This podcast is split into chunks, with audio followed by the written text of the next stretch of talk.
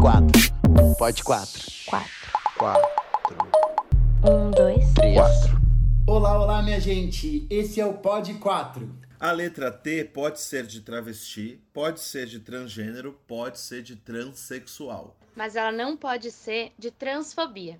Eu sou o Juliano Barreto e no Instagram eu sou o arroba Juliano Barreto Oficial. Eu sou Daniel Colim, arroba Daniel Colim, underline ator. E eu sou a Natasha Vilar, arroba Vilar Natasha, no Instagram Vilar é com dois L's. Este podcast geralmente é gravado do estúdio Porta da Toca, em parceria com a Fly Audio, diretamente de Porto Alegre, Rio Grande do Sul. Mas nós estamos há 92 anos de quarentena, não aguento mais esta fala. O meu sonho, eu durmo e acordo pensando no dia que eu vou poder dizer que a gente está de volta no estúdio. Mas não, ainda não. Então estamos os quatro aqui nos quadradinhos. Ai, saudades, rua! Saudade de cerveja. sair. Quer dizer, é... e hoje a gente tá pelo Zoom. Eu, eu, a gente trocou o aplicativo pra ver se esse nos patrocina, porque o Skype, pelo visto, não deu certo.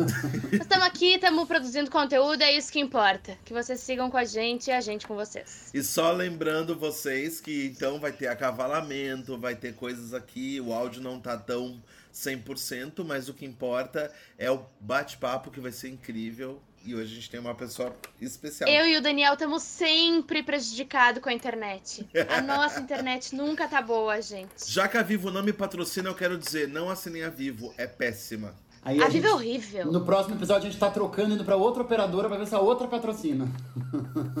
gente, olha só. A gente tem é, o privilégio, o orgulho, a felicidade de contar com um baita de um convidado especial. Uma pessoa super legal que topou o nosso convite de vir conversar com a gente.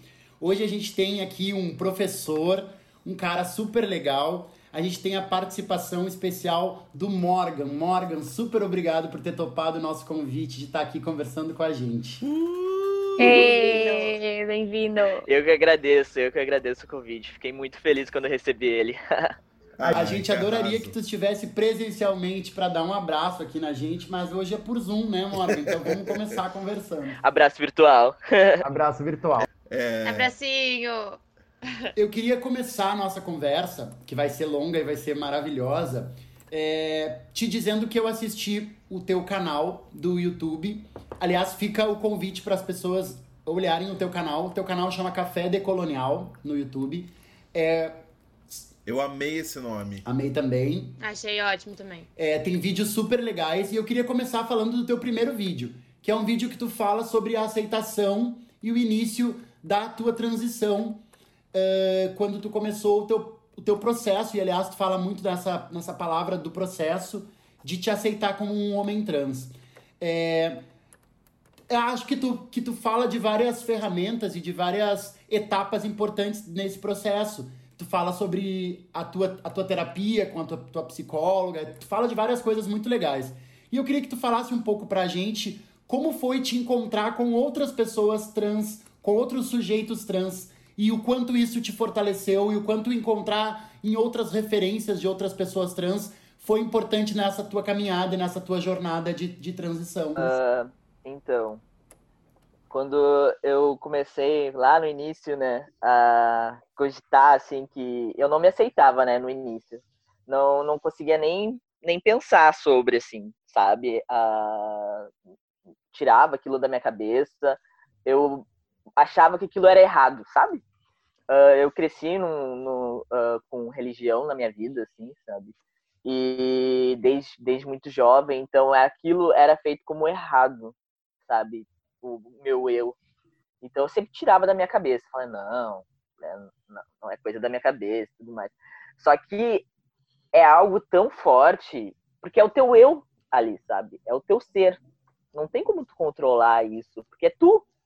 E eu fui procurar outras, outras pessoas que talvez fossem que nem eu, sabe? A gente procura a identificação, né? E daí ao encontrar, ao ver que, tipo, nossa, realmente, sabe? Aí começou aquele processo de, tipo, vou ter que me aceitar, sabe? Vou, porque é isso que eu sou e me aceitando eu vou conseguir viver. Porque era uma coisa tão forte que eu não tava conseguindo ah, viver, viver, simplesmente viver, sabe? Não, não tinha significado, porque eu tava vivendo algo que não era eu. Uhum. Aí foi aí que entra todo o processo, né? Teve o um processo com, conversando com a minha psicóloga, pra, pra, não, não, aí que entra também o trabalho do psicólogo. O psicólogo não está determinando que eu sou tal coisa. O psicólogo me ajudou nesse processo a eu me encontrar, né? Então, por isso que eu falo, foi um processo bem longo, durou mais de dois anos, assim, e eu fui passando por várias etapas da vida, assim, até que depois que eu me libertei, assim, nossa, eu falo até hoje, assim, que 2017, assim, foi um ano incrível para mim, assim, incrível, que eu, tipo, nasci de novo, eu tava livre, sabe, uma coisa incrível, assim, não, não, não sei como exemplificar em palavras, assim. Eu me lembrei agora, uh, eu admito para ti que eu não tenho amigos íntimos homens trans. Aliás, eu conheço poucos homens trans, assim. Uh, conheço muitos artistas uh, e, e, tive muitos alunos uh, que transicionaram, né? Eu conheci antes da transição e depois da transição. E, e, e, tive várias experiências muito lindas na minha, na minha vida como professor, assim, de aluno ter a confiança em mim e poder dizer assim, ah, professor, eu, eu sou uma pessoa trans, né? Sentir isso. E eu achei tão interessante essa pergunta que o Ju colocou, porque eu me lembrei agora de um rapaz que eu conheci uh, na Serra Gaúcha, que ele também se sentiu super confiante e me contou: Ah, eu queria te dizer que eu sou um homem trans. Uh, e a gente ficou conversando sobre isso, né? Porque ele sabia que eu tinha. Eu tenho muitas amigas mulheres trans, né? E a gente estava conversando sobre isso. E eu, e eu me lembro que eu falei pra ele assim: tá, e você tem alguma referência de pessoas trans? Você conhece algumas pessoas trans? Ele não conhecia ninguém. Uh, então eu acho que é tão importante porque no último episódio nosso sobre gordofobia a gente falou muito dessa questão da referência. E, e, eu queria te parabenizar muito pelo teu canal, assim, né? Porque eu acho que uh, é o tipo de, de referência que às vezes falta, né? Não só pra gente que é cis entender mais, né? E, e, e temos essa necessidade, essa obrigação de aceitar por toda a cisgeneridade, né, a, como, como potência mundial de poder, né, e esse privilégio, mas muito, muitas pessoas trans que não têm não tem onde, onde procurar. E aí a gente vê até nos teus vídeos que eu também assisti, você fala, ah, eu vi o rapaz trans ah, aplicando, né? Ele fazia assim. Então essa referência eu acho muito muito legal e eu queria muito te parabenizar isso é, sobre é, por causa é, de você que está construindo um conteúdo de referência. É justamente por isso, assim, porque uh, eu via muitas, muitas poucas pessoas trans, negras, uh, homens trans. Sim. A, Sim. Agora no Twitter eu conheci outros por outros portais e a gente tava se, a gente se une ali, né? Porque procura identidade. Então no Twitter eu já encontrei outros. Aí encontrei mais um canal de um outro guri, que é um homem trans, também negro. E essa referência é essencial, porque é, é, é identidade, né? tu vê ali o, o outro, né? Tu vê sendo representado também, né? Então eu acho muito importante realmente ter uh, essas referências para nós, porque eu voltando na época da minha transição também, eu lembro que eu por meio eu tava uh, comecei a estudar muito, né? Ali procurar bem no início assim na internet, artigos, livros. E eu lembro que teve uma semana de sexualidade e gênero na universidade, e onde chamaram o João Neri, que é o primeiro homem trans aqui do Brasil, né? E daí ele foi palestrar, foi falar. Eu lembro que eu fui e tudo que ele falava fazia totalmente sentido na minha vida, sabe? Tipo, tudo, tudo, tudo, tudo. E, e eu lembro que no final, eu esperei até o final, assim, porque ele tava autografando os livros. E eu lembro que eu nem tinha dinheiro para o livro dele, assim, nada. Eu só fiquei ali até o final porque eu precisava abraçar ele, eu precisava conversar com ele. E daí eu lembro que eu me emocionei muito, assim, quando eu encontrei ele. Encontrei ali outros guris trans pela primeira vez, assim, sabe, conhecendo. E a gente teve uma troca muito intensa ali, muito, muito emocionante, assim. Eu lembro de um, de um, de um, homem trans o Leonardo, que foi maravilhoso, assim. Ele me deu um livro, o João assinou, a gente tirou fotos, a gente conversou e depois a gente ficou conversando. Ele me botou num grupo de homens trans e, e depois eu fiquei conversando com ele, tendo muita troca, assim, e foi maravilhoso, assim, sabe? Foi extremamente necessário, assim, na minha vida ter outras pessoas como eu, sabe? Eu, ve, eu vendo ali. Então, tipo, foi maravilhoso. E dali surgiu várias amizades, assim, também. Uh, com outros homens trans, assim. Foi, foi lindo, assim, foi extremamente importante na minha vida. É muito doido, né? Ouvir, assim, e, e inclusive assistindo teu canal, perceber o quanto muita coisa, obviamente, não chega na gente sobre a transição de uma pessoa trans. Uh, porque às vezes, agora contigo falando, a impressão, e eu acho que não é uma impressão, é que o processo internamente, assim, antes do que a gente vê, o processo físico, ele é muito maior, né? Na verdade.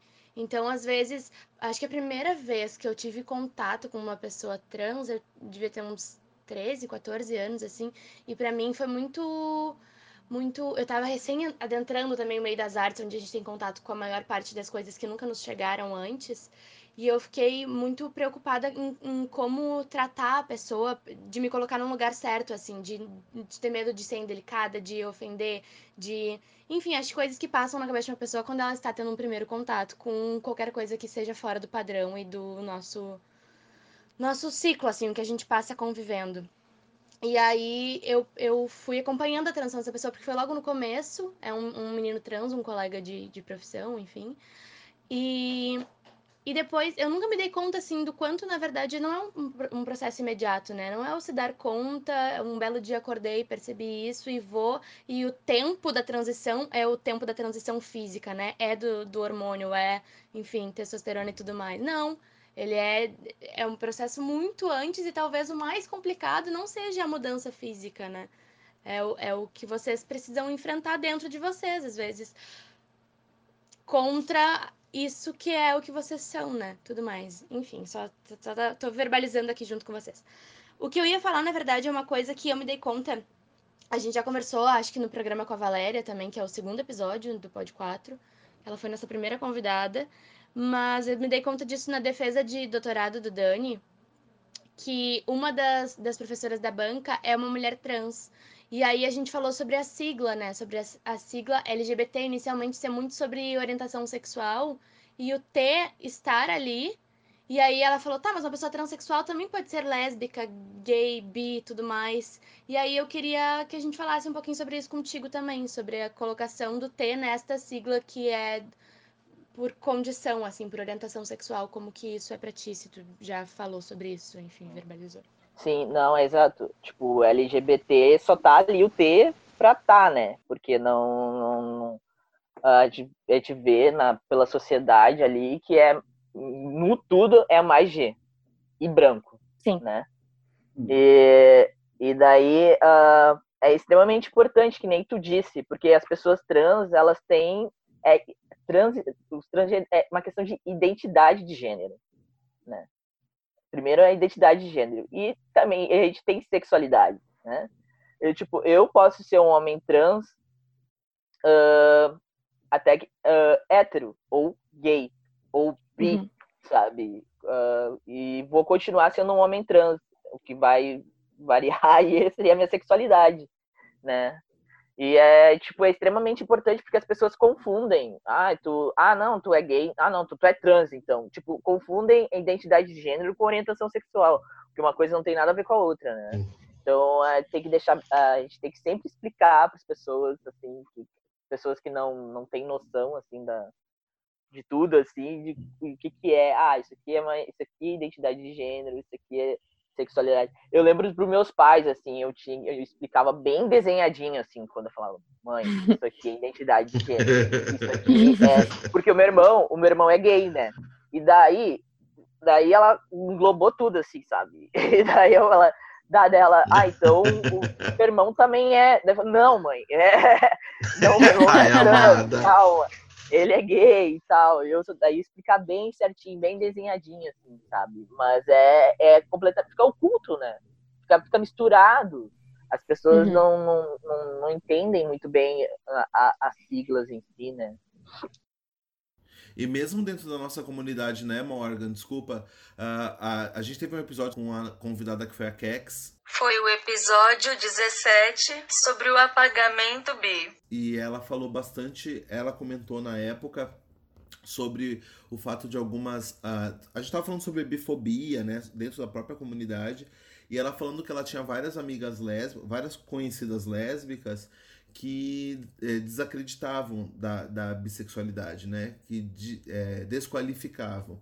E, e dentro de, dessas vários percalços que ela elenca, né? Que eu não tenho nem como, como dizer que não é minha. minha né, não, não, não tem como eu falar sobre isso, mas estou é, falando o que, ela, o que ela trouxe, que algumas amigas lésbicas que ficavam com homens trans, e ela estava tentando explicar, gente, se vocês ficam com homens trans, vocês também são bissexuais, porque eles são, né? Porque a, a, tem uma, uma transfobia aí nesse, nesse jogo.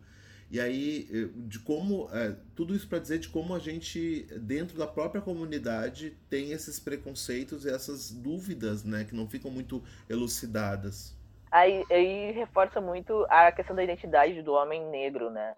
Porque, uh, no meu caso, agora já falando assim, uh, eu, quando comecei a fazer transição, fui de uma mulher negra lésbica, visto pela sociedade, para um homem negro, sabe? Uhum. Uh, e mudou totalmente a visão do que as pessoas, quanto mais com o tratamento hormonal, eu tenho essa passabilidade de um homem cis. O que seria isso? A minha aparência se aparenta mais com um homem cis de acordo com o meu tratamento hormonal. A, a, a sociedade consegue, consegue ver isso, né? Aparência apenas, porque eu sou um homem trans. Mas tem essa aparência, né, de um homem cis, botar entre aspas ainda.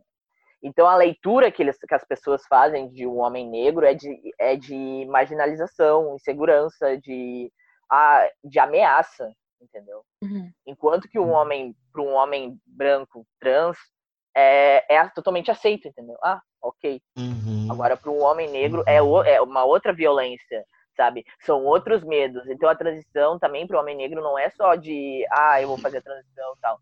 É, tem outros, outras questões de raça aí dentro, sabe? A questão de violência e tudo mais. Eu tenho muitos amigos negros que tem, que não retificaram seus documentos ainda por medo de um dia a polícia parar e, e, e as ameaças, entendeu? Outros homens negros que já foram parados, entendeu? Pela polícia, hum. já foram batidos. Então, tipo, são outras inseguranças, entendeu? porque a gente tem aí uma questão muito séria que é a questão de raça. Essa hum. também daí traz questões de, enfim, de relacionamentos também. É interessantíssimo esse ponto que tu tá tocando, Morgan, uh, por várias razões, principalmente nessa semana, né? Nesse, nesse momento que a gente tá vivendo. É interessantíssimo isso que, que tu tá falando. Eu, por exemplo, fui criado por, por, por quatro mulheres negras, né?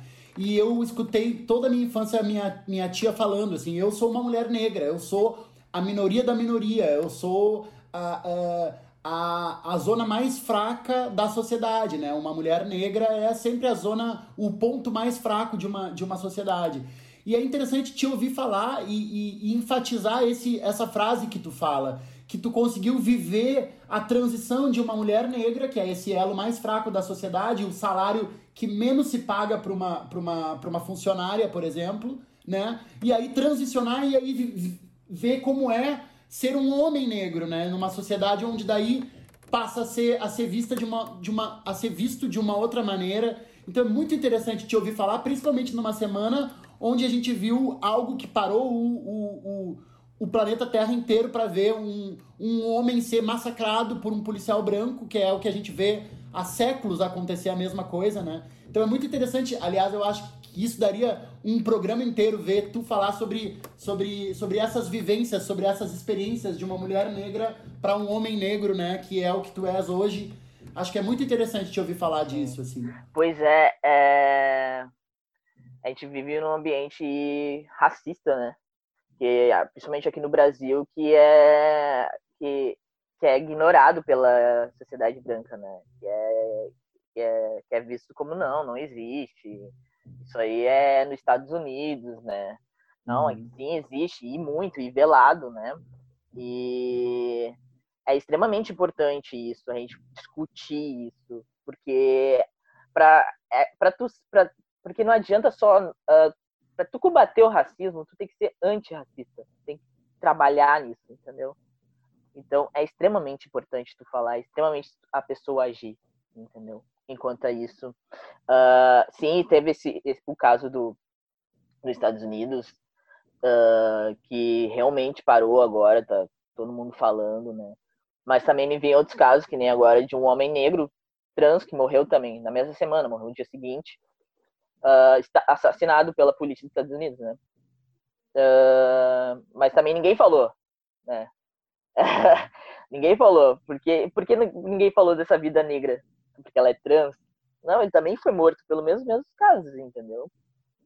Uh, então... E é um procedimento que acontece praticamente todos os dias no Brasil, né? Se a gente for falar. Uhum. Né? É, é, é, triste, é uma história triste. E também a gente também perdeu agora, essa semana, uh, um menino trans, Demetrio, dançarino, uh, maravilhoso. Uhum. Né? Perdeu, né, a gente perdeu ele uh, devido a toda a transfobia e racismo que tem.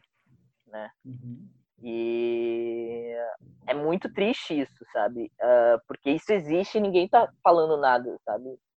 E tu ficar combatendo, combatendo e, e, só quando morre parece que as pessoas conseguem, ah, realmente, fulano. Aí já é tarde, né?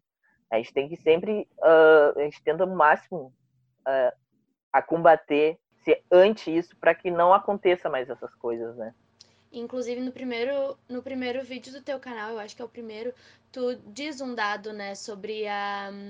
a, a qual é o termo? Tinha acabado de pensar, não é a faixa etária, mas é a média de vida de pessoas trans, que tu falou que é 35 anos, né? Era isso, 30, 36, se não me engano. É, 36 anos. Eu fiquei anos. chocada. Exato. Mas aí tu entra no recorte também, a gente pode entrar no recorte, uh, que é um dado geral da, da população trans, né? mas a gente uh, se adentrar mais sobre o recorte de, de, de, mulheres em homens trans, vai ter um, um, um, número X de homens trans mais se mataram, né? um número X assim de suicídio. Uh, é, é maior o número, Morgan? Acredito que seja só um minutinho. Eu, tenho, eu anotei uma, uma parte do dossiê agora de 2019 que 82% de pessoas assassinadas, no, uh, 82% são pessoas negras uh, assassinadas uh, aqui no Brasil, trans. 82%. Isso na somatória entre homens e mulheres, né? Do dossiê Nossa. agora de 2019, né? Então, uhum. tipo, é extremamente alto uh, o, o número de assassinatos, né? E a gente não tem mais muitos dados específicos, né? É porque a gente sabe, sabe o porquê, né? porque a gente não, não é considerado nem, nem um ser, né, para os dados da estatística, né. Então, esse é um dossiê que a, o ANTRA levanta e que ele levantou agora e tem agora já está contabilizando também o de 2000 e de 2020 e o número de assassinatos de 2020 tipo, aumentou muito de 2017 que era um dos maiores dados de 2020 já está ali no ápice sabe e tipo o 2020 nem acabou ainda sabe então tipo é, extremamente sério. É extremamente importante a gente falar, porque vidas trans importam sim, sabe? Sim. Tem gente morrendo um monte. A gente não quer mais ficar levantando faixa de dizer fulano presente, Beltrano presente e todo mundo ausente, na real, né? A gente quer estar presentes, né? Na, na, nas histórias das nossas vidas, né? Nossa, é revoltante, é revoltante. Enfim, vamos em frente. Eu fiquei pensando agora, a gente tava falando sobre a questão da negritude, né? E fiquei. A, a, tava falando e eu, eu, pensando aqui, elocubrando. Eu achei muito interessante isso que você estava falando dessa transição de ser uma mulher negra, lésbica, né? E aí se entender um homem negro e como que a sociedade. É, é, como tu percebe essa relação da sociedade com esse corpo, né? E aí, uh, porque uma, uma questão que sempre me vem à cabeça com os corpos trans, porque eu ouço das minhas amigas trans, né? Uh, é muito a ideia de fetichização desse corpo trans. E ao mesmo tempo, a gente também sabe que o corpo uh, negro também é super fe é fetichizado, né? Sobretudo o corpo das mulheres. Como que tu entende isso? Como que isso se dá para ti nesse corpo Tu percebe? Tem, tem procedimento isso que eu, tô, que eu tô falando ou eu tô viajando? Não, não tem sim. Uh, aí que entra uh, na questão das mulheres negras, né? Eu trago muita questão da solidão da mulher negra, Uh, e isso realmente existe, tem dados e tá explícito, né? Uh, que sim, uh, no questão, em questões de relacionamento, por exemplo, as mulheres negras elas não são uh, quistas assim, sabe? Elas são tipo não, não, como a gente, a gente fala, né? Ah, quero ser aceita, eu quero ser apresentada, sabe? Elas não são apresentadas, elas não, não são a, a primeira escolha, entendeu? E tem estudos sobre isso, sabe? Não é uhum. informação, dados da minha cabeça, sabe? E eu passei por isso, sabe? De, tipo, no ambiente também lésbico, uh, de tu não ser, sabe? Não é uma questão só de, de, de uh, hétero, sabe? Então, isso realmente existe, sabe? E e daí eu passei pela, trans, pela, pela, e também pela fetichização de tipo ah, o corpo da mulher negra, uh, o corpo uh, né, de cintura, todo, toda aquela hipersexualização que tem no corpo da mulher negra. Uh, e tipo, passei, passei por isso também, sabe? E é horrível tu se sentir literalmente um objeto ali, sabe?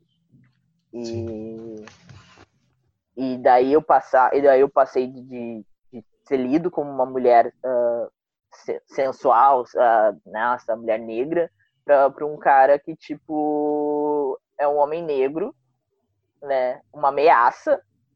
E tem todo aquele trabalho da hipersexualização do corpo do homem negro também, né, que é diferente do corpo da mulher, é diferente Sim. do corpo da mulher negra. Uh, para não fazer não fazer comparações iguais, ah, é a mesma coisa, não, são, são coisas diferentes que acontecem com os corpos dos dois ali. E, e aquele aquele fetiche do corpo do homem do homem negro, do homem forte, principalmente de ter um pau grande, né? Uhum. Que falam tanto que, que e o homem trans então, sabe? Uh, então a gente passa por isso, sabe? E, e, é extremamente errado, porque, primeiramente, o homem negro não é sexo, o homem negro não é um objeto de sexo, não é. O cara, isso é extremamente errado, sabe? De persexualizar os corpos de homens negros cis. É, já começa por aí. E então a gente passa por essa, por essa, por essa transição, assim, entre a hipersexualização dos corpos e é bem, é bem, é bem desgastante, assim, sabe? Uhum. Também tu, às vezes, ficar ali falando, falando, falando, e às vezes nada, nada muda, entre aspas, sobre Sim. isso. Tu falou agora sobre desgastante, né? Sobre ser um processo. Aliás, a, a Natasha falou né, da, da questão que você coloca do processo. E, e tem nos seus vídeos tem um momento muito legal que você fala também que esse processo ele é também daqueles que te amam e te circundam, porque você tem o privilégio de ter uma família que te apoia, mas também foi um processo para eles uh, entender isso. E eu imagino, quer dizer, não sei nem se tem como imaginar o quão desgastante é. E a gente tem uh, o áudio de um convidado que também mandou para nós. Ele fala um pouco sobre esse desgaste de como é ser um homem trans uh, que é cantor, né? Que é o Natê. Então a gente queria abrir agora um momento para chamar o depoimento do Natê para ele explicar para nós como que é ser um homem trans na música. Um, dois, três, pode quatro. O que tá rolando pelo mundo? Oi, eu sou o Natê, eu tenho 21 anos, eu sou músico residente de Porto Alegre e também sou um homem trans. Uh, eu comecei meu tratamento hormonal há um ano, no dia 2 de abril de 2019. Uh, Para mim, a maior dificuldade foi aceitar que eu poderia me hormonizar e continuar cantando, porque eu sempre ouvi que homens trans estragavam a voz com tratamento. E para mim me descobrir trans naquela época foi a mesma coisa que decretar o fim de qualquer possibilidade de carreira na música. Mas aí eu comecei a fazer terapia, comecei a pesquisar outros meninos trans que cantavam e descobri que eu poderia sim cantar e hoje, com um ano de tratamento, eu posso dizer que sim, é possível cantar. E esse papo de, ai, pessoas trans estragam a voz, para mim é pura transfobia e má informação. Tanto é que, desde que eu iniciei o meu tratamento, eu registro no meu perfil do Instagram as minhas mudanças mensais na voz. Porque eu percebi que não existe muito essa referência de meninos hormonizados que cantam. E isso faz com que muitos deixem de se hormonizar para priorizar a voz. Eu, inclusive, quase fiz isso, né? Uh... Agora, outro ponto que foi bem complicado para mim uh, foi a questão de se assumir socialmente e me afirmar como homem trans pro mundo, né? Que é, é bem complicado porque no início te olham como se tu fosse louco, como se tivesse algo errado contigo, como se tu não soubesse o que tu tá fazendo. Uh, entrar em banheiros é horrível. Até hoje é horrível para mim, na verdade. Eu não costumo usar banheiros públicos por diversas questões, mas acho que tudo se qualifica como um medo, né? Uh, ter que ficar corrigindo teu pronome o tempo inteiro é algo muito cansativo. Uh, e na verdade o tratamento hormonal é uma segurança para mim, né? Na verdade, hoje em dia ninguém mais me confunde, ninguém mais, ninguém mais vê uma mulher em mim, né? O que é ótimo e e agora eu consigo ser aceito como eu realmente me enxergo, né? Como eu realmente me vejo. Uh, sobre gravidez de homens trans, eu eu acho lindo, né? Eu, eu ando vendo bastante publicações sobre isso, assim.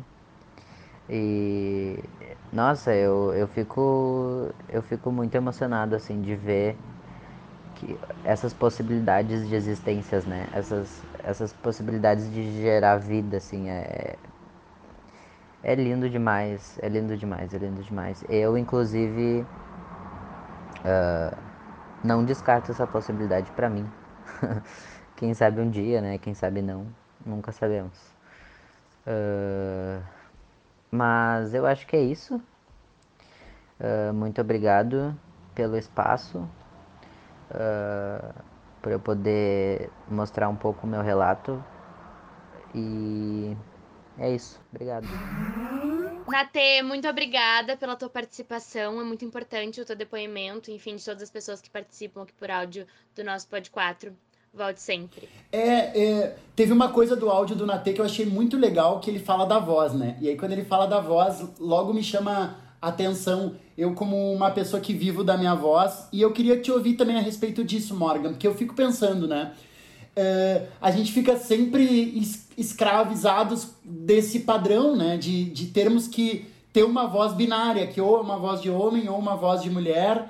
E, e por que isso, né? Por que, que a gente tem que ficar escravizados dessa, dessa hegemonia vocal? Né? Por que, que a gente não, não pode aceitar que a voz seja uma, uma voz própria, já que cada um tem a sua voz, né? E cada voz é, é, é, é específica e individual de cada um, né? Então eu acho que seria bacana nós estarmos preparados para entendermos a nossa, a nossa voz como algo identitário e, e, próprio nosso, né, Morgan? Bah, muito bom isso, a fala do Natê sobre as vozes, porque sim, é uma questão uh, bem delicada também. E porque a voz de um homem trans uh, com tratamento hormonal, ele muda. Ela muda. E eu não sou cantor, mas uh, ah, para quem canta pode sentir a diferença na voz mas o talento continua o mesmo, entende?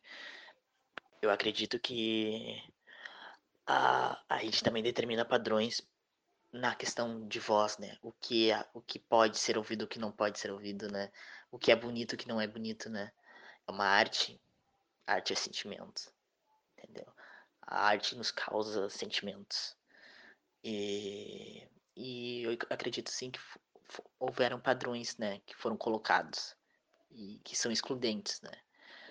Mas que eu acho que totalmente deve ser desconstruído isso, né? As pessoas podem cantar, e é isso. Mas eu quero aprofundar para um assunto que é sobre sistema. E aí eu digo sistema com C e S, de cisgeneridade. Nós vivemos em um sistema cultural branco uh, colonialista, descende disso e transfóbico, onde o padrão é ser cis hétero e fazer e, o, e homens têm que ter esta atitude e mulheres esta atitude. Esse é o padrão. Quem não segue esse padrão é o estranho e é a contranorma, é o errado. Então tudo que transcende esse padrão é rejeitado, é excluído. E é uma coisa extremamente uh, horrível e é uma coisa que sabe que, que é transfóbica, é racista, entendeu? Porque aí vem a desculpa também de, ah, mas é que o ser cis é biológico e o ser trans, o ser trans também é biológico. O que, o que faz a transfobia existir? Ah, quando tu determina que aquela pessoa ali que nasceu é tal coisa e ela vai fazer tal coisa. Porque foi construído, isso foi construído. A cisgeneridade é construída. E tem que parar que. E o cis é o centro de, do universo. É isso que tem que ser desconstruído, entendeu? Não, não, não, existe, não, não se deve ter esse padrão. Vou citar Fanon, até que agora me vem à cabeça, sobre a questão da gente não substituir o, o, a, o sistema já construído. Assim como o, o colonizado não deve substituir o colonizador. Tu tem que desmantelar esse, essa estrutura, entendeu? É esta a questão. É isso que tem que ser feito, sabe? Tu tem que ser anticolonialista, tu tem que ser antirracista, tu tem que ser antitransfóbico, tu tem que, tem que agir anti, sabe? E isso também, isso também é, é, um, é um ato de revolução, né? uh, me vem um ato de revolução de corpos sobre as pessoas terem livre arbítrio sobre seus próprios corpos, sobre si. Isso também me vem uh, apreciado que um, um filósofo uh, uh, fala sobre as questões de, do corpo, né? De como ele se explorou, de como a gente deveria explorar os nossos corpos, deveríamos experimentar, deveríamos sermos nós Tu citou o Preciado, agora o Daniel tá choquito contigo. Agora ele tá bem louco. Eu amo de todas as formas. Os povos originários também, né? Mesmo os nossos povos originários também percebiam outras possibilidades de corpos. Damares, corre aqui, vem aprender. Eu, eu queria falar de um assuntinho que eu, que, enfim, tá indo ao encontro de tudo que a gente tá falando, mas que a gente tinha sublinhado aqui como um tópico para falar, que é de um homem trans gerar uma criança. Gravidez de um homem trans, que essa semana a gente tava falando da foto que saiu, coisa mais querida lá do, do casal e tal, e o cara grávido. Um barrigão. E, e do, do quanto isso, para muitas pessoas, eu ouvi de muitas pessoas, dá um tilt né, na cabeça, assim. A galera fica, meu Deus, o que estou vendo?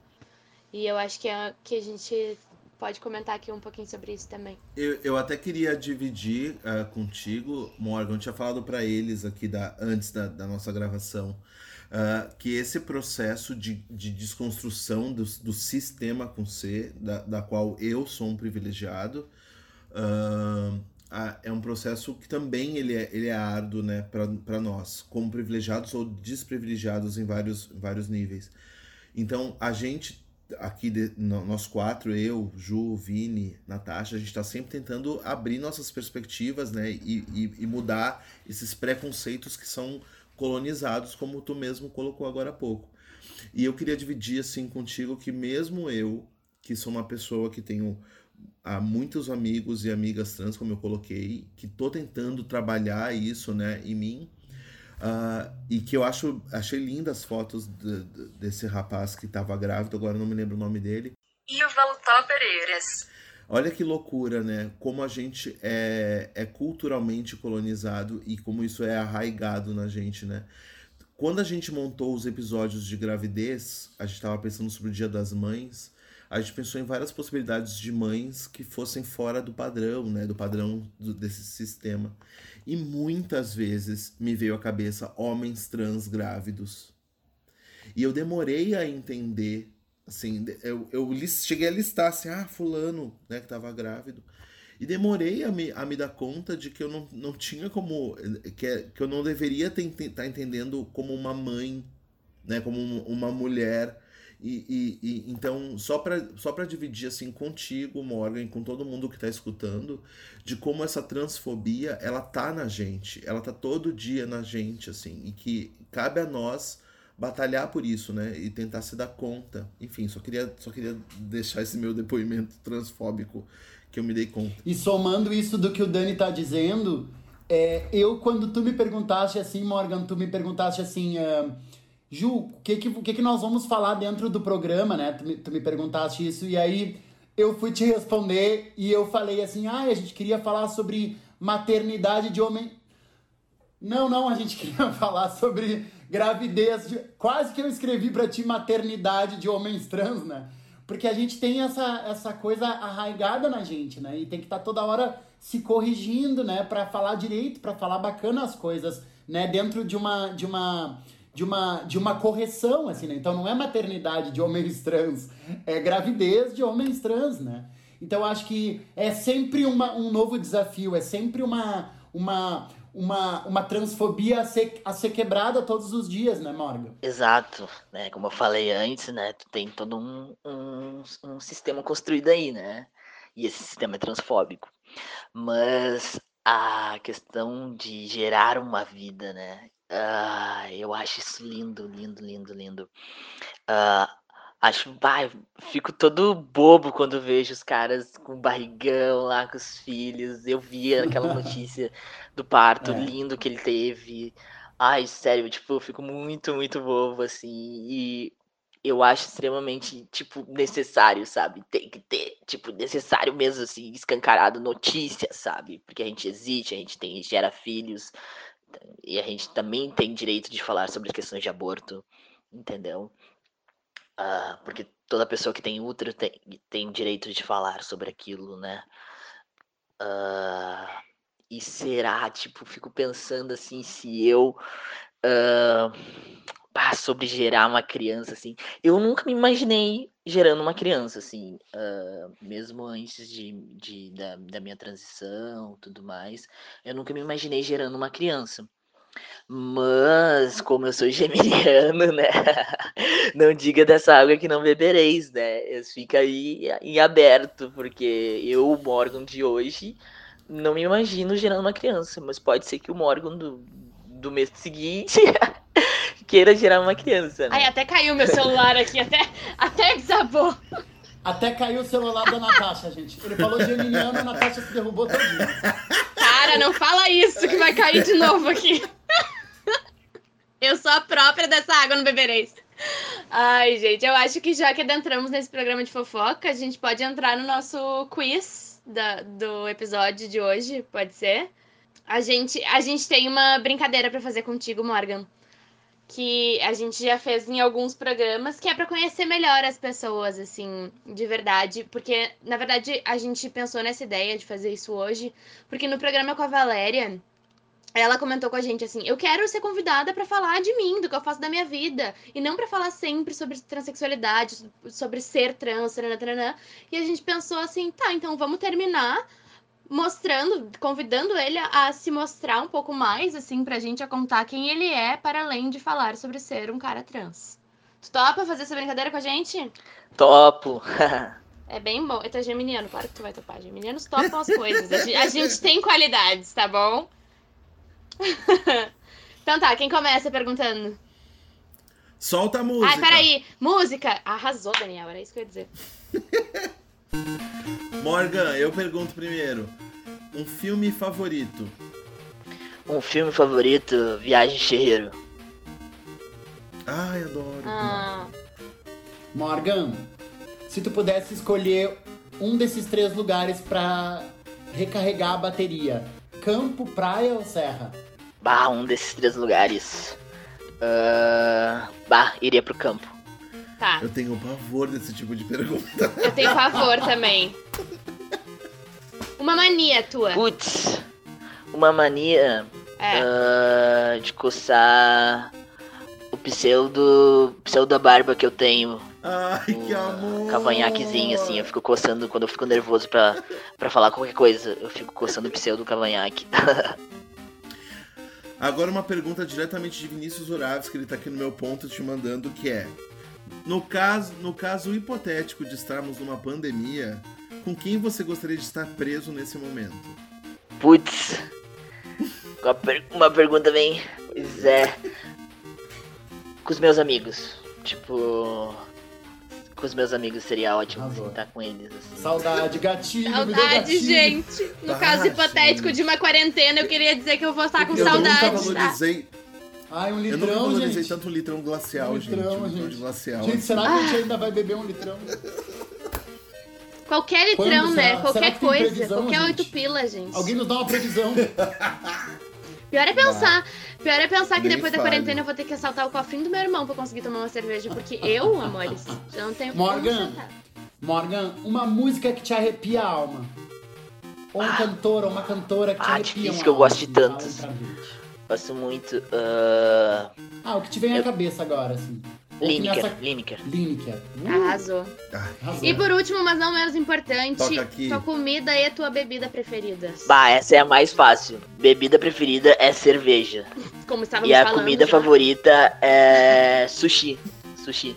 É um, Uma é um da sushi bar perfeito, assim. Geminianos são iguais, a louca! Ai, vem pra cá. Vem pra cá, Morgan. Vem pra cá com a gente, Morgan. Ai, passei o sushi, gente. Sai, Daniel. Sai, Daniel. Por favor. Morgan, a gente quer te agradecer imensamente por ter topado conversar com a gente por ter aberto um pouco da tua vida, da tua experiência aqui para nós. É de extrema importância. Ah, querida. A gente nem tem palavras suficiente, né? Talvez uma cerveja pós-quarentena possa bah, ser cerveja. um agradecimento justo. Pode ser Sim. assim? ah, com certeza um barzinho depois, todos nós. Assim é ótimo. Eu que agradeço, queridos. Muito, muito, muito obrigado pelo convite, mesmo. Morgan, eu queria te estender esse, esse convite assim para uma cerveja, para um sushi, te convidar para a gente fazer um podcast juntos toda a vida. Olha, adorei, adorei, foi muito legal. Obrigado. É, já tô louco por uma segunda edição, por um segundo programa, porque foi muito legal conversar contigo e eu quero que esse, esse convite assim para esse podcast virtual se converta numa ideia presencial também, porque ficou faltando. Inclusive, ali na República tem dois estabelecimentos, um do lado do outro, que um vende sushi e o outro cerveja. Eu não vou dizer quais são, porque eles não nos patrocinam. Mas talvez a gente se encontre ali. Mais ou menos ali em 2025, eu vejo vocês lá. Ah, tô ligado, já sei onde é Inclusive, esse lugar maravilhoso. De pé entre um e o outro ali, Não, fechou entendeu? todas. É esse o rolê. É super legal. Exato. Valeu, Exato. Morgan. Pra você que Um tá beijo, aí- Morgan. Obrigada. E pra você que tá em casa ouvindo, lembra sempre aquela, aquele recadinho da Valéria do segundo episódio. Sobretudo se você é uma pessoa cisgênero. Conheça mais pessoas trans. Respeite mais. Pesqui- Pesquisa lá no Google. Cantores trans, artistas trans. A gente cabe a nós abrir sim esse espaço. A gente tem esse privilégio e a gente tem que se desprivilegiar cada vez mais.